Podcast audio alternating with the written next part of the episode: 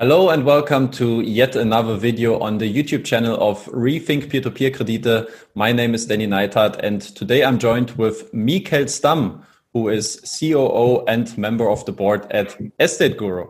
Hi, Mihkel. Yeah, hello. Hello, How are you doing? Here. What's the situation like in, in, in Tallinn right now? Uh, I think Tallinn overall has been, or Estonia overall has been not so disrupted by, by the uh, turbulent times. So we have throughout time we have had the lowest rating in, in, in the virus spread, but still it's now uh, speeding up a little bit. So I think the next weeks will show in which direction it goes. So, but uh, I think overall it's it's quite similar as, as, everywhere in Europe and even world maybe. Yeah. Um, recently had a conversation also with Kadri, uh, focusing a little bit more on on some of the community questions regarding Estate Guru. I don't know, maybe you have seen it, uh, although it was in German. I don't know how good your German is if you if you were able to follow up on on those questions and those topics. Uh, whereas today I would um, prioritize a bit more uh, a broader view and and the scope on on uh, on Estate Guru, like how has uh, 2020 been affecting the business obviously? Mm. um, where are you at this point in time? And also like what is what are things to look ahead for then uh, for next year? So um, a lot of topics to discuss potentially um, but first of all maybe you can just uh, start by giving a very quick introduction about yourself. Uh, i know that you joined Twino almost four years ago. Um, what has been your your personal your professional background prior starting at uh, estate guru and, and, what are you currently doing now um, at estate yeah guru? yeah currently as you said i'm uh, part of the management board so but my main focus at the moment is uh, running the existing markets so uh, looking over the operations and parallelly uh, also looking over the product and IT developments. So, but that on day-to-day basis, like contributing to the management uh, work and then overall looking all the areas. So, mm. so it's just, but my my background is actually yeah, from the from the banking sector. So there I had different roles from from sales to business uh, operations to even some parts of the technology and product development. So and to, to, to the really high level as well. So so I think here at the Estate Guru we have a quite quite good uh, mix of people. So uh, the main founders uh, have the really uh, long history in real estate, uh, know it uh, throughout, and have gone through different cycles. So and we have also really good people in risk knowledge, and, and then of course the IT. So it's all the necessary components to really succeed in our our vision to really disrupt mm. and, and to make the uh, real estate, short-term real estate financing uh, accessible. Hmm. Interesting.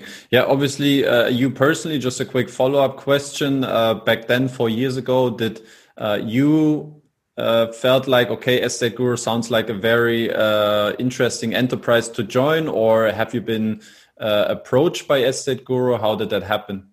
Yeah. So I, I, in this sense, yeah, I wasn't the main founder, but I joined uh, quite in the beginning because then when, when I joined, we just had gone to, to Latvia, our first expansion. So, but uh, I think it was less than 10 people in the team still. So mm. now we have grown to already 50 person and the structure what we have uh, been changing is, is been huge. And now we, we are kind of ready to even go further. So, so, but interesting. I was uh, investor before I joined the team. So, but uh, once Marek approached me, then we found a common understanding, and I saw that uh, it aligns really well with my own uh, vision and interest, and and and I really like that uh, that.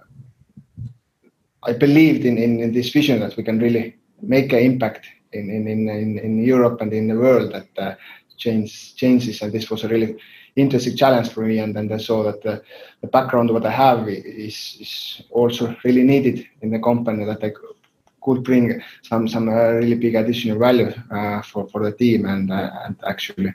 Uh, so therefore, combining all the all the components what we have in the management team today already, which is even now further expanded, then then I think it's a good mixture of different knowledges and, and experiences. Mm. Yeah, definitely. Um, okay, so we learned uh, you're you're investor yourself, obviously of Estate Guru. Even prior, you you joined the the, the company, and prior Marek has uh, been yeah. approaching you. Uh, very interesting.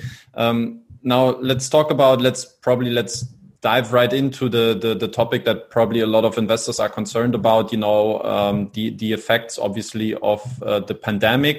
Um, mm-hmm. Maybe from your perspective, you know, as you said, being responsible for the operational side, you know, what what would you say how Estate Guru has been affected as a company by by COVID nineteen in general?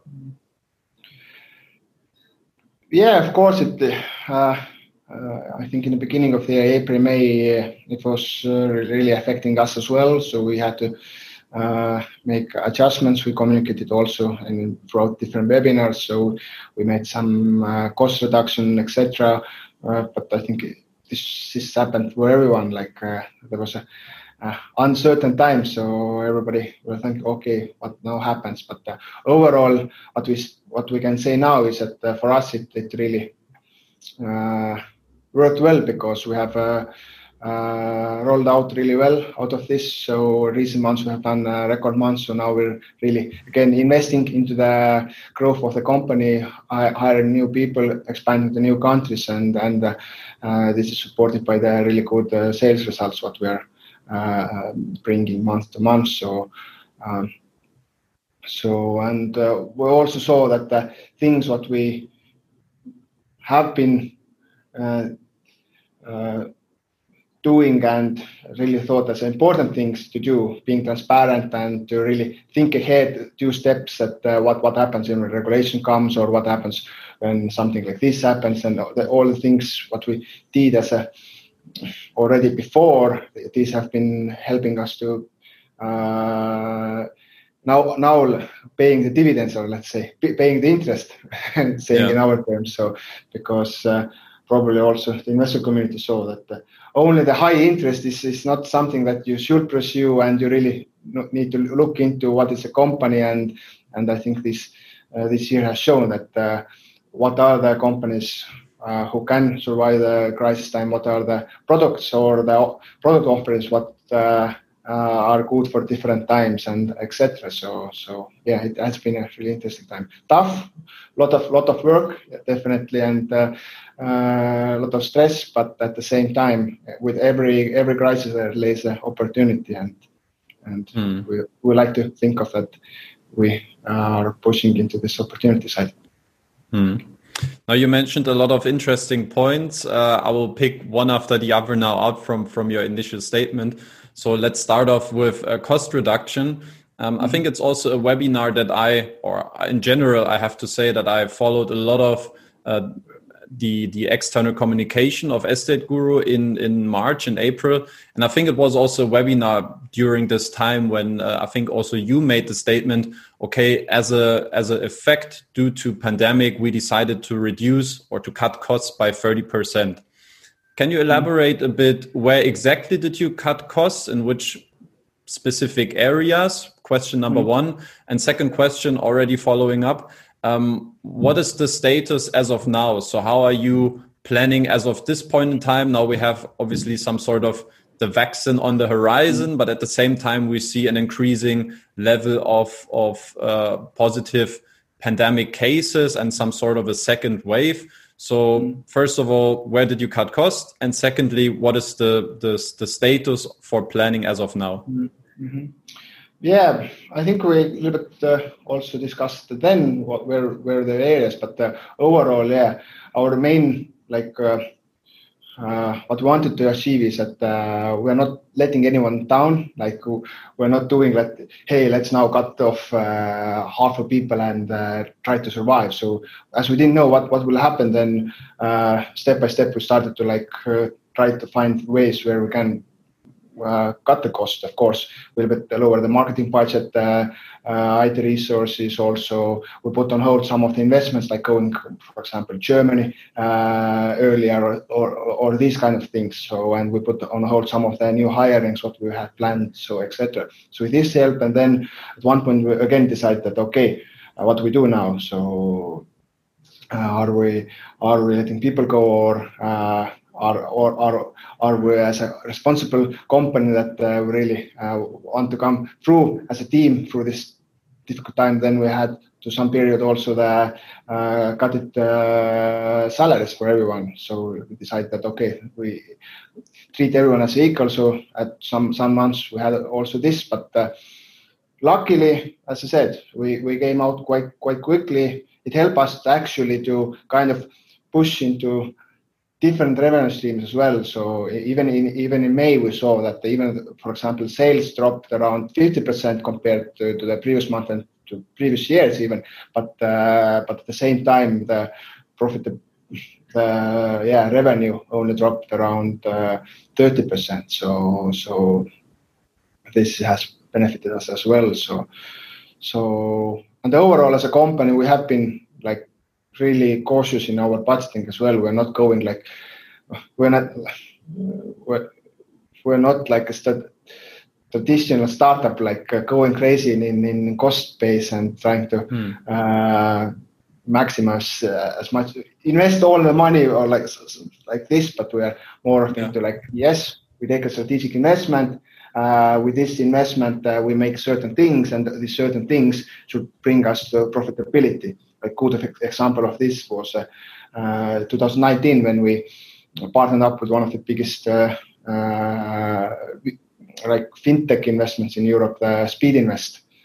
Mm. So they came in with one one million. So throughout the year, this was invested into different areas to IT, to the key employees, uh, to expansion, uh, uh, then and all this investment actually paid off uh, and already in beginning of this year, we will already again uh, making profit uh, from month to month. So, okay, this changed again a little bit, but this is how, how we're thinking, like all investments should bring us to profitability and we need to be self self-sufficient so if we're not taking for example additional investment then we should be uh, covering our cost uh, like this hmm.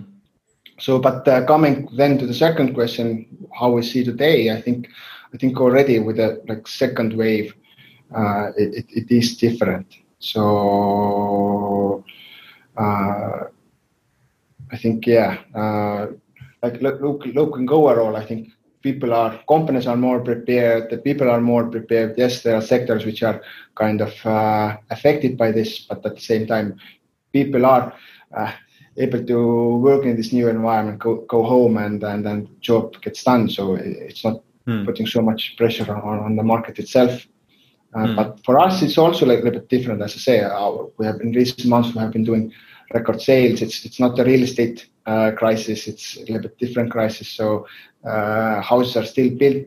People still want to have uh, new new apartments, for example, buy things. Maybe they're not pushing so much into the uh, development, but but still things are being done. So and as a company, yes, we are continue looking the eye on cost, so making our investments cautious, but still uh, investing into the growth and uh, and uh, at the same time we have this quite a good uh, cash reserves, and it was also like additionally increased in, in the toughest time uh, during April and May when we had the Seedrs campaign. So there we raised uh, additional 1 million uh, to our cash balance. So, but uh, as the sales results have been increasing quite well, then uh, we have we haven't had uh, need to go into these reserves actually that yeah. much.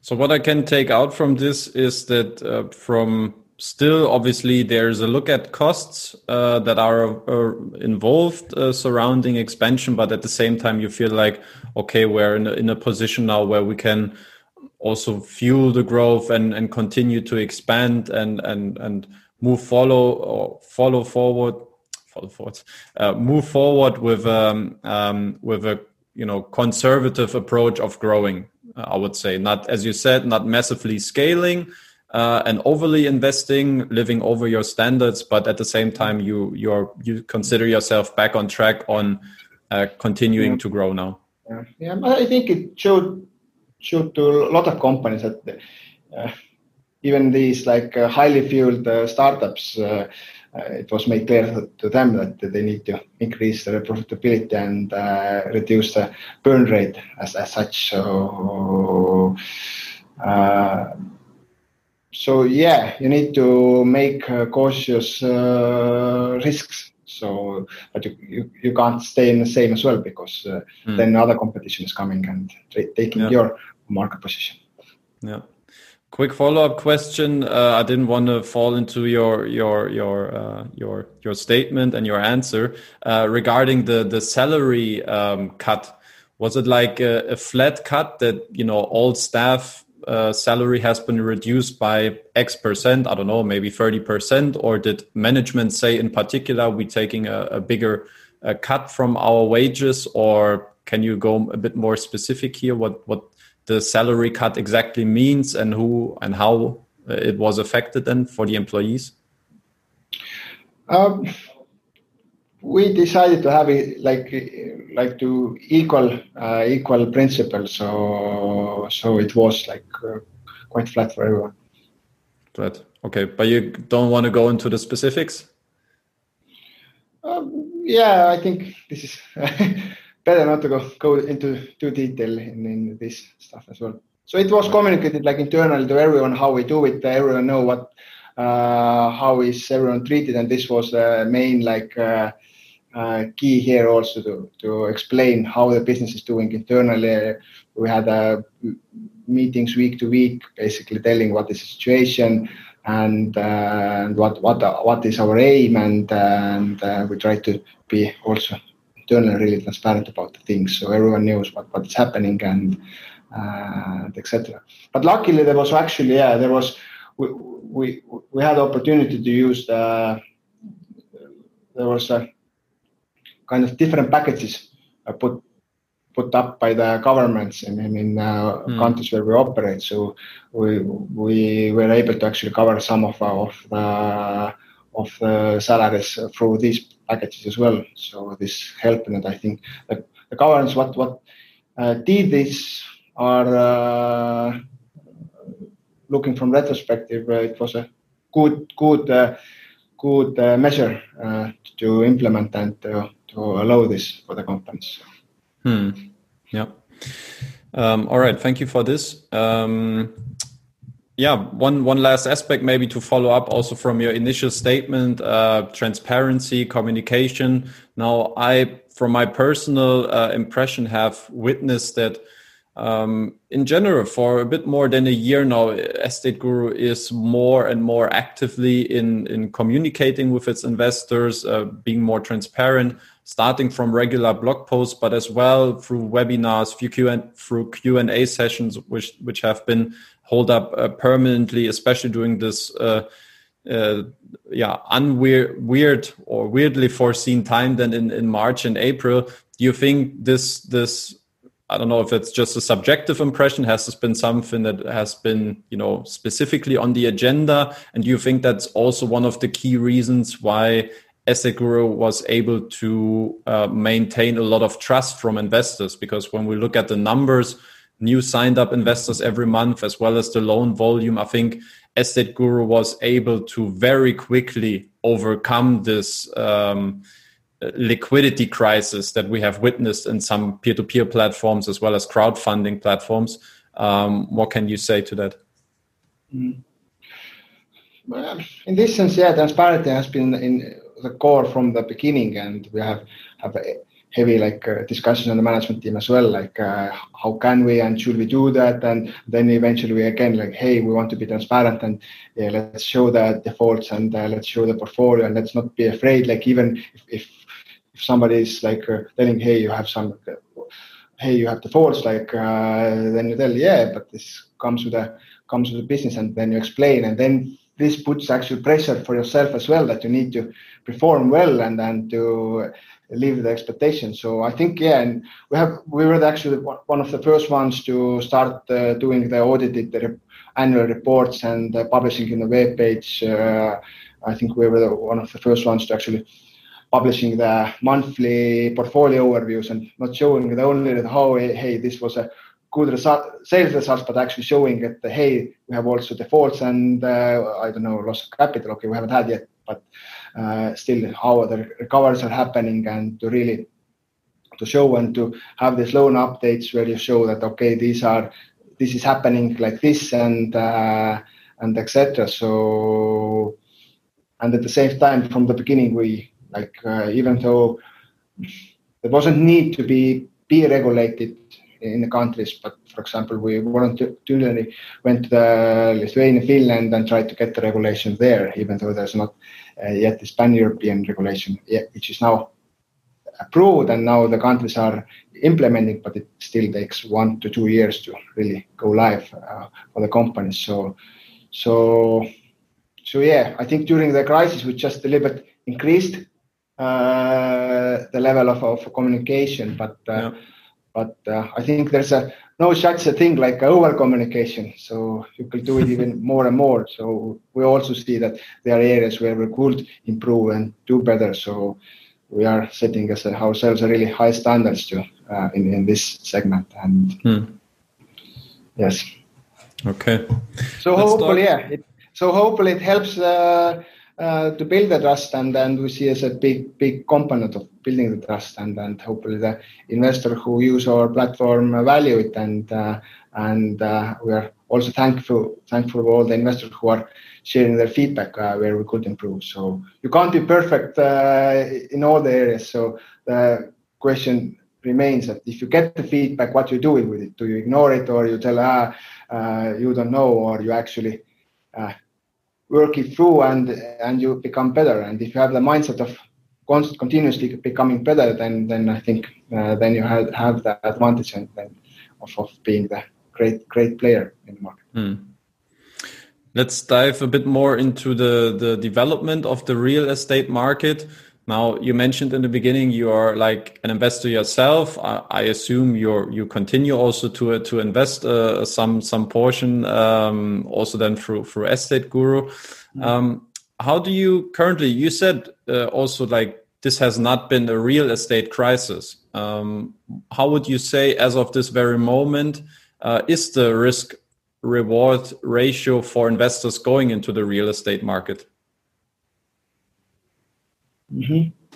Like I think our like long term aim is that uh, uh, like whoever or whatever uh, uh, you have in your investment portfolio, then actually you should have uh, some small portion of uh, of real estate backed loans in your portfolio, of investment portfolio. So overall, we see that this this is being as a as a as a vision that all everyone who is doing saving or making their investment they also parallel to the i don't know real estate or stocks or bonds they also have some share of uh, of uh, real estate back loans so not all, of course, because then it, it's not goes uh, against the diversification rules. But uh, uh, and why? What, Because that actually what we have shown throughout the years that uh, that uh, this kind of product can bring you quite a steady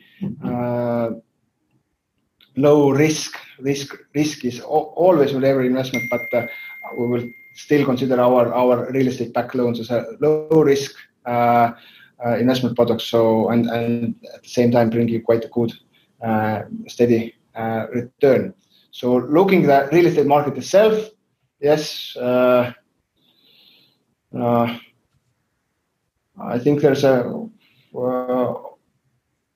always opportunity to enter the market and whatever it is. And in our case, it, it started with the last crisis, the real estate crisis, the product itself. So uh, we kind of feel and see that uh, this product is quite good for the turbulent times. So whatever it is, like um, so, and that, and even this year's kind of show that uh, it, uh, it, it is uh, able to survive this more turbulent times as well. Because what you have, you have always this real estate as a collateral, even though if the, for example, the value of the real estate is reducing, then then you still have some kind of real asset, but you can sell and uh, uh, liquidate and, and get your money back through that. Yes, it might take maybe longer in in in in, in more turbulent times, or if, for example, it hits the real estate market, then it might take longer and maybe there's some kind of uh, this bigger discount what you need to do, but still uh, you're not going directly to your uh, you know, into the principal amount. So, hmm. so I don't know if, if it is answered, but uh, from looking from economical situation, uh, as, as, as, I mentioned a bit earlier as well, and as long as uh, people have their jobs, and I think uh, what has happened now is that uh, the jobs have a little bit shifted you, so you can easily work from home and, and still get your salary uh, working like this. You don't need to go to the office. So yes, there are sectors which are uh, kind of have their problems. For example, yes, all this uh, leisure and uh, travel and all this industries is a problem, but uh, this is not uh, all of the all of the market and then the job workforce. So, and parallel, you see all the other areas what are booming. For example, people are renovating their homes, uh, uh, buying stuff for home and all that. So yeah. so the money is moving in different directions. And at the same time, what what we could also see that maybe people are still uh, maybe not going traveling, but they're buying, uh, for example, villa near the seaside and uh, having their uh, going out of the weekends to that places, or so sure. the developer can develop there or or people buying bigger apartments to have one room for their home office, for example. So yeah. we see that. No, I think like the the underlying question for me here, maybe I have to be more precise. I'm sorry for that. Um, yeah. Is especially like considering risk reward ratio in in this turbulent times. Obviously, we understand like um, that you know there is you know always homes or or you know there, there's always uh, a place to stay needed, whether it's uh, mm-hmm. retail, whether it's uh, for private people, whether it's for commercial reasons. Um, but I think the underlying uh, fear many had was also okay if we're driving uh, into a recession, and I, I think it's still not um, for granted that you know this will not be the case in in the future, maybe 2021 how are how secure are assets and how secure are the underlying assets uh, assets? Um, and basically the the value that is within properties um, have you to some extent also re-evaluated the value of of those properties? Have you adjusted the risk assessment? I know that well, there was a, a couple of um, adjustments that you made like focusing more on on uh, urban areas for instance. Um, but maybe you can talk a bit how you adjusted a bit the risk assessment and also the re-evaluation um, of your properties considering that there might be a, a, crisis coming up that there might be a recession that as a result could also uh, massively lower the, the value of, of those uh, securities. So yeah, in this sense, it's like this is a continuous work what our risk department is uh, doing, like monitoring the market situation and making these uh, adjustments uh, based on the markets, what, what they see, what is trend. So uh, during yes, April, May, there was more uh, severe measures taken. So we really uh, reviewed whom we give and how we give. So some of the segments were removed. for example, yeah, all this kind of uh, travel industry parts uh, was more more stricter, and also we lowered bit loan to value offering, so uh, more conservative in this sense. But during the summer, we again a little bit also went more more more maybe what's the correct word for it? risk tolerant in, in, in some of the segments. So it, I think our like risk management would be able to go really into into the details and explain you how, how we do it on daily basis. But, but but maybe the main message from my side is that uh, this will be this is monitored by by all the time, and we are also doing some some some some small uh, adjustments based on the market. Hmm. So. And again, maybe one comment about the again market situation is that the, why it seems at the moment, that even though if the recession comes, then I think from it's not that long from the previous time, and then the, the measures from let's say 2008 and nine, then the measures what were taken then by the by the European uh, kind of uh, regulators and on the local regulations. So I think in this sense, the real estate market and, and the banking uh, environment is much more healthier. So banks don't have so much bubble in, in, inside of their portfolios, and, and then actually all the real estate developers who went through the last time are now more prepared. So what they do is actually they just uh, maybe postpone some of the uh, projects. They're not going I don't know, building, let's say, 10 apartments parallelly, but maybe they're building uh, uh, uh, five apartment buildings at the same time, maybe postponing some of the projects. But what, what it means that uh, the demand uh, and uh, supply remains in a similar level. So this then means that the prices are not so much affected. So, so again, I say, till there's people are uh, have their jobs and and uh, getting the salaries, then there's always demand for for the real estate. So so, but that doesn't mean that uh, that everyone uh, should make their own corrections in, in their portfolios. So if, if you if you uh, have a good arguments that uh, you see that something is might happen, then of course you need to uh, adjust your portfolio based on, on your own risk uh, and reward ratios what you see suitable. Mm, okay. Um, I want to talk about the, the, the, pipeline of new projects for EstateGuru.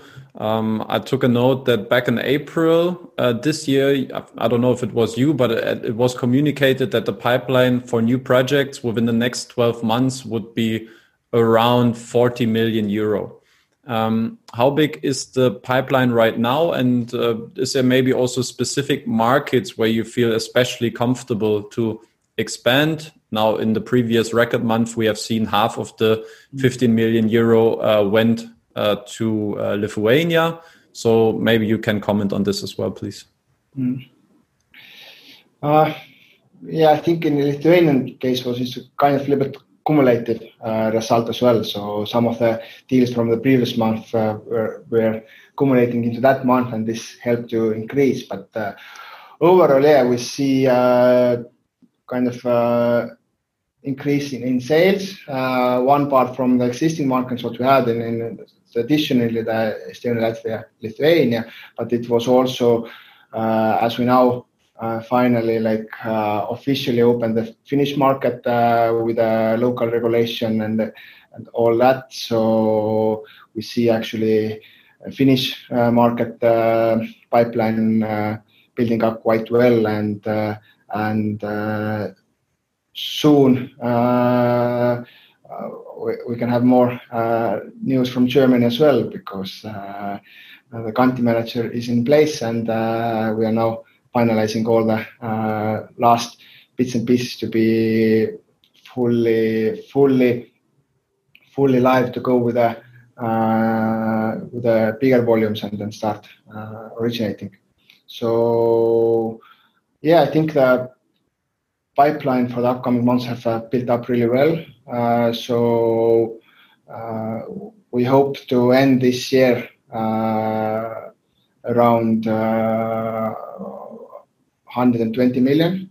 Uh, so which is uh, maybe not what we expected in the beginning of year. So we want even to do double uh, from the last year, which was 80 million. So at least 160, but even more. We aim to do 200 million, and we were in the direction. But we are then April, May, May, which is a bit lower, and then we readjusted our targets. So so now we aim to around 40 to 50% increased compared to the mm. previous year. And I, I, think in this environment, it's it's uh, it's uh, quite a great achievement. Uh, so, but uh, but looking ahead, then definitely the the the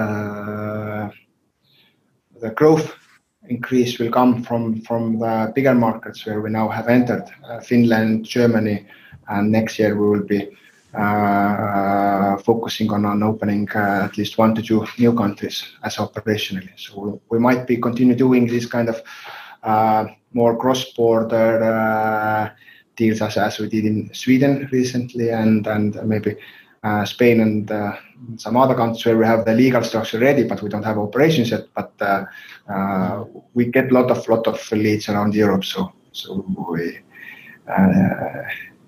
mm. are are really choosing the places where we know that we have everything in place and we can adjust the risk accordingly. Yeah, yeah, that's definitely true. I think uh, I think one of the most compliant uh, crowdfunding businesses. You always make sure you have all the licenses put together and in place um, when, when, you do do business in the in the respective countries. Definitely something that people can can observe with EstateGuru. Mm-hmm. Um, mm-hmm. Let's talk about maybe what could fuel the growth of EstateGuru even a bit more uh, next year, which could be institutional investors. Now, in 2019, it was uh, roughly 10% of the loan volume that has been funded through institutional investors. Um, this year, it was planned to increase that number to a range of 30 to 40%.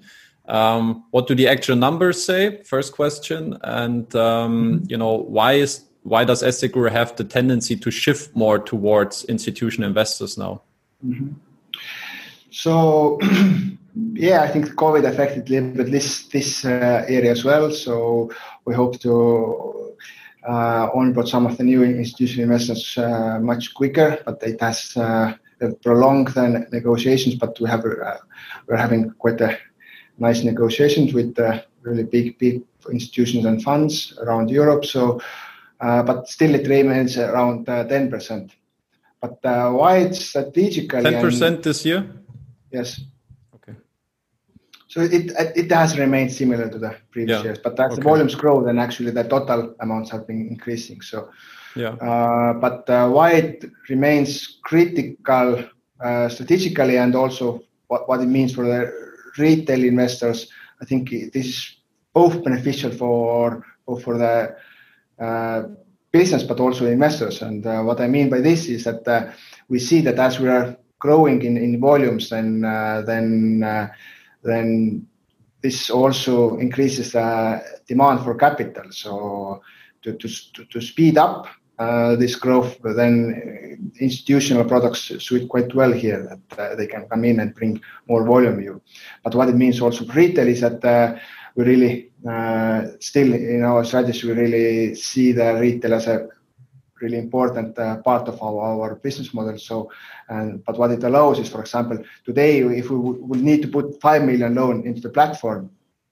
it will be uh, takes time and uh, it will be complicated to to quickly uh, fill it mm. up. But for example, if we would have more institutional lines available, it will mean that uh, we could, uh, let's say, I don't know, uh, put 50% or 60% of institutional and then keep uh, the uh, enough uh, uh, enough like volume space for, for retail investors. Yeah. Yes, and what it means that actually it helps you to, to diversify the portfolio and further to get access the deals what otherwise you wouldn't be able. It's like five million. It's only banks, for example, or something yeah. like really big investors. But now you could go with the 50 euros and still get a part of the really big projects and then, then this is like democratizing the uh, investment uh, portfolio and opportunities. And mm. at the same time, then uh, you could uh, access to different borrowers as well and, and all that. So there's, there's a lot of additional value coming out of this uh, for uh,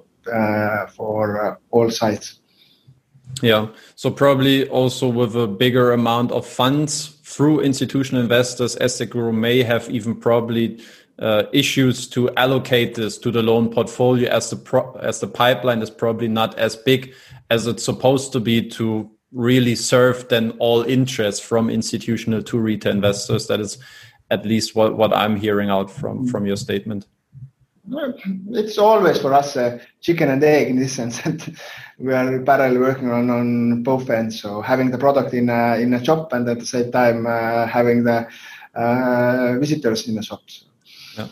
At the same time, uh, maybe the question you know, on one side, you know, real estate loans are considered to be more stable, more safe, probably with less margin, lower returns, but definitely with a safer background. Now we have seen a lot of people uh, in the beginning of 2020 being a bit more frightened, wanted to ha- place their assets more into secure uh, or their, their their their funds more in secure assets. Now we have seen uh, retail investors come to the, came to that conclusion very quickly in, in terms of, of EstateGuru but maybe you know was it was there some sort of barrier or which requirements couldn't be met from institutional side to not just you know use that opportunity uh, in terms of for EstateGuru uh, to to fuel or to keep up with with growth plans uh, by by injecting some funds through uh, institutional investors? The thing is, I think with the institutional, uh, there's a lot of like, uh, it's a long process to to really set up the partnership. So and in these turbulent times, it, it's even longer because they want to make sure all the kind of due diligence and all the things what uh, they need to be sure. And at the same time, they might have their own house in, burning and to really look where, where they're going and what they're doing. So, but I think uh, what we have seen and uh, also for the institutional investors, we have had really good partnership already, uh, evolving throughout the years, and uh, step by step we're also getting more attractive to institution because through our uh, through our originations where we are with the countries, but at the same time with the volumes. So all this is uh, mm, also working out really well uh, for for, uh, for for for them as well. So.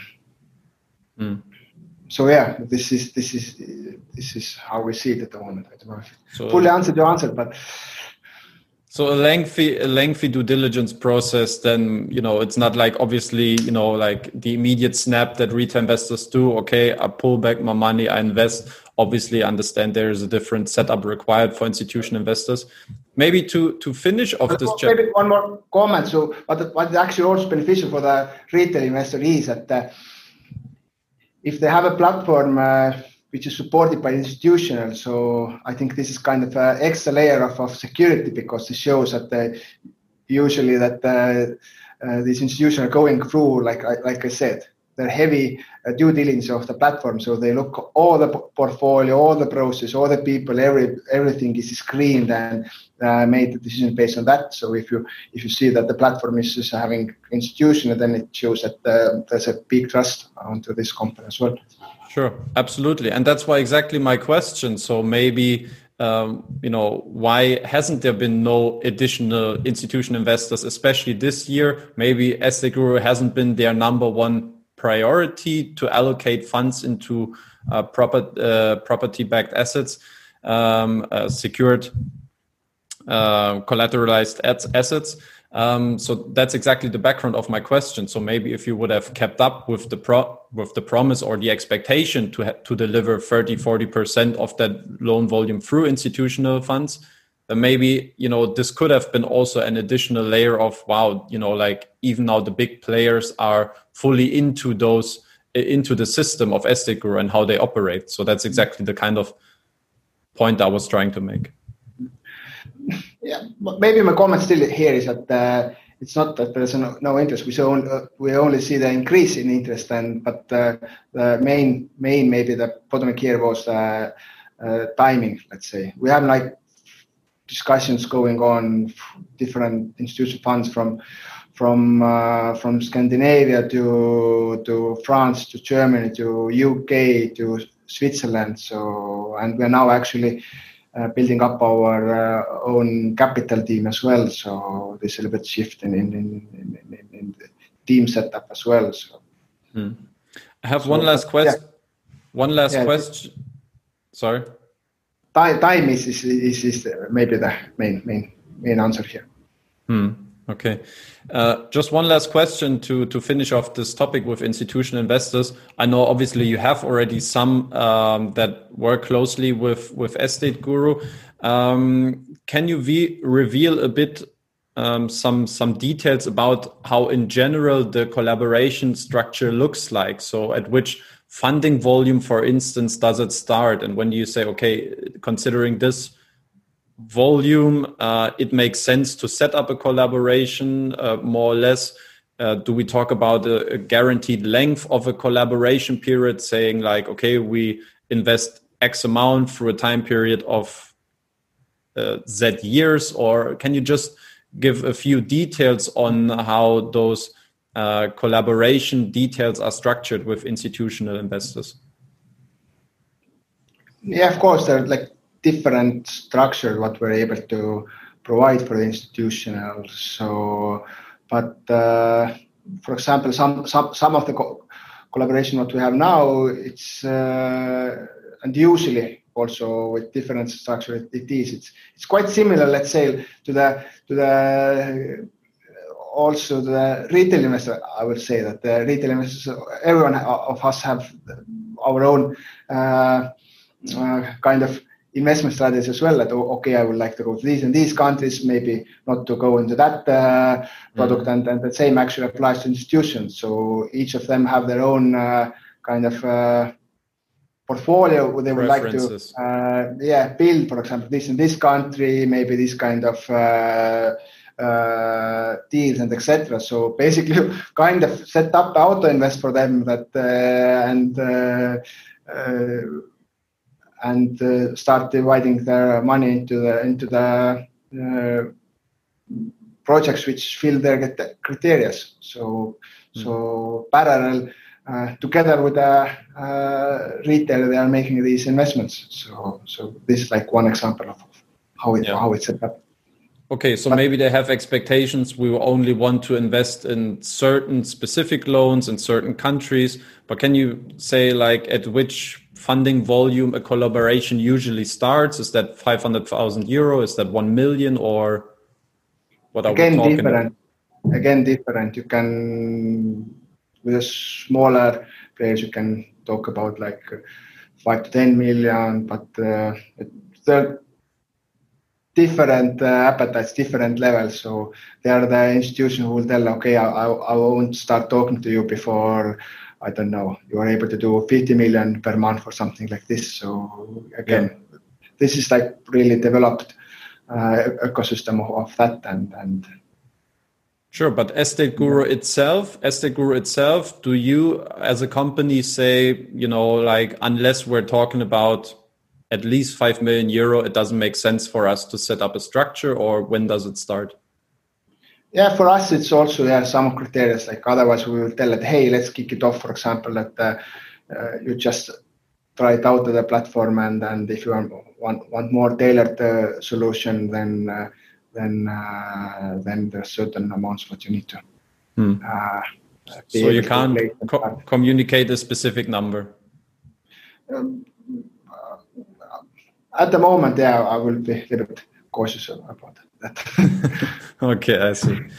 Um, yeah, we're, we're, coming towards an end. Um, let's let's talk a bit about you know just quickly about the outlook, about the future you know, obviously considering the difficult environment um, businesses have been in this year, I think um, showed quite a, a stable uh, position, and I think was still to to this extent growing to a to a good level. I would say from the outside perspective. Um, how satisfied are you personally um, looking at the position of EstateGuru this year? What will be like your overall conclusion first of you know uh, looking at 2020? Mm.